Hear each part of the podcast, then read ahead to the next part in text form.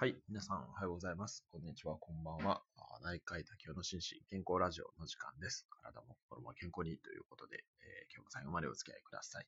えー、っと、今日は木曜日ですね。え4月の15日の木曜日ということで、え心療内科、木曜日は心療内科心理のお話をさせていただいています。今日のタイトルは、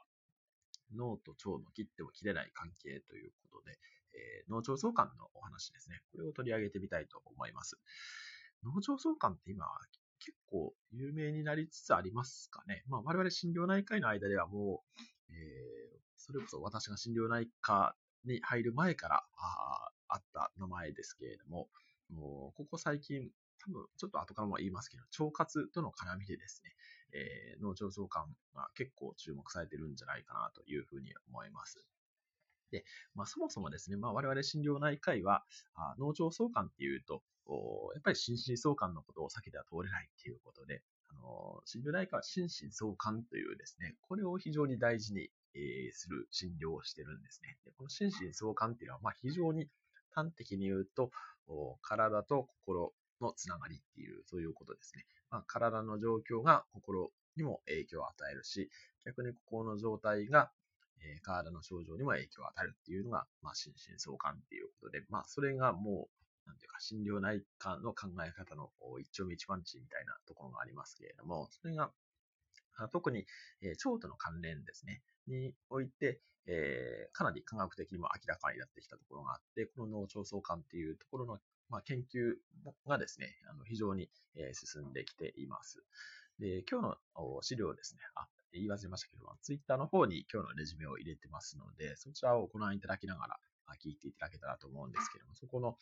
えっ、ー、と、福田先生っていう、あの、今、心療内科学会の理事長をされておられる東北大学の、あの、心療内科の教授の先生なんですけれども、この福田先生はもうかなり昔からこの脳腸相関のことを研究されておられて、もうそれこそ文献はなんかものすごいいっぱいありますね。で、その中の一つ、あの、インターネット上でも見られる、この脳腸相関とストレスっていうのを、まあ、参考資料として挙げさせていただきました。で、まあ、端的にはですね、えー、そこのツイッターの方にも書きましたけれども、まあ、脳が腸に影響を与えるっていう、これは比較的わかりますよね。えー、まあ、一番有名なのが、あ過敏性腸症候群っていう機能性消化管疾患っていうのの一つですけれども、過敏性腸症候群っていうのは、まあ、例えばストレスがかかる状況ですね、えー、試験前とか、あ会社でなんかプレゼンをしないといけないとかっていう時に、まあ、お腹が痛くなって下痢をするっていう、こういう病気、まあ、便秘の方もいらっしゃいますけれども、こういう病気なんですけれども、これは何も突然こう腸に炎症が起きているとかですね、まあ、昔過敏性腸炎って言ってましたけれども、まあ、炎症ではないので、まあ、過敏性腸症候群って最近は言う風になりましたけれども、これはま突然こう腸に何か異常が起きているというわけではなくて、そういう不安とかですね、緊張、こういった状態があ自律神経を介して腸の動きに影響を与えるという、こういう動きの問題のことを機能性の病気というふうに言うんですけども、で、それで、まあ、お腹が痛くなったり、えー、便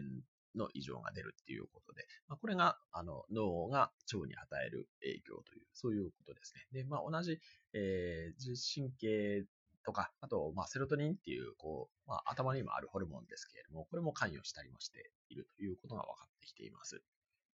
で、逆にですね、え、腸が脳に影響を与えるということも分かってきていて、これですね、えっ、ー、と、例えばうつ病とかですね、まあ、あの、過敏性腸症候群でも同じなんですけれども、こういう方では、その腸内細菌層といって、えー、腸の中って、まあ、あのご存知と思いますけれども、腸内細菌っていうのはものすごいいっぱいあるんですよね。で、それの中にまあ善玉菌とか悪玉菌とかなんかいろいろありますけれども、その腸内細菌層が、ああ、そうっていうのはその草むらって書きますけどね。それが乱れているというのが、あここ最近の研究で明らかになってきました。なので、えー、逆にその腸内細菌層の方を是正することで脳の方も良くなるんじゃないかっていう、まあその、うつとかですね、えー、その辺も良くなるんじゃないかっていうような研究がまさに今されているところです。えー、ただこれはですね、えっ、ー、と、まあ、脳腸相関っていうふうにえー、インターネット上で調べると結構いろんなこう、某企業さんとかですね、えー、が出てきたりするんですけれども、これはまだ今研究段階で、先ほどちょっと調べていたら、あまさに臨床試験ですね、をやっている病院とかもありまして、まだ今、まさに研究中という、そんな感じの段階かなというふうに思います。ただ、あもちろんですね、その、まあ、腸内細菌層を見られが見られていること自体は良くないっていうのは、まあそれはまあ常識的にそうなんで、それを改善してうつが良くなるかどうかっていうのは、あまだ今後の研究がもう少し必要かなというふうに思います。まあもしかしたらその抗うつ薬とかですね、薬に変わる効果が得られるかもしれませんけども、まあ今の段階では研究段階っていう、そんな感じですね。で、それに関連してですね、実はこのクラブハウスもです、まあ、最近ちょっとクラブハウス使っておられる方ってちょっと減ってきたかなという印象があるんですけれども、特に一番初めの1月終わりから2月の半ばぐらいにかけてですかね。あの、まあ、今でもあるかもしれないんですけれども、あの、腸活のルームってものすごいいっぱいできましたよね。で、それちょっと私、あの、いくつか覗いたりもしてたんですけども、あの、ちょっと腸活ビジネスですね。この腸活ビジネスには若干注意が必要かなというふうに個人的には思っています。えっ、ー、と、その、まあ、腸活をやること自体は全然、あの、否定しないですし、まあ、もちろん腸活をすることで、えー、例えば便通が良くなるとかですね、えー、いうことはある。これはまあ、あの、常識的に考えてそうなんですけれども、それで何でもかんでも良くなるっていう、まあ、自律神経との関連が今まさに研究されているところではありますけれども、それ以外の、あの、先ほどお話したように、じゃあ、あ腸内細菌を良くしたら、うつが良くなるかとかですね、えー、例えば睡眠障害が治るか、あと発達障害との関連とかも言われてますけれども、この辺はまだ、あの、研究段階なので、それで、こう、まあ、法外な、あの、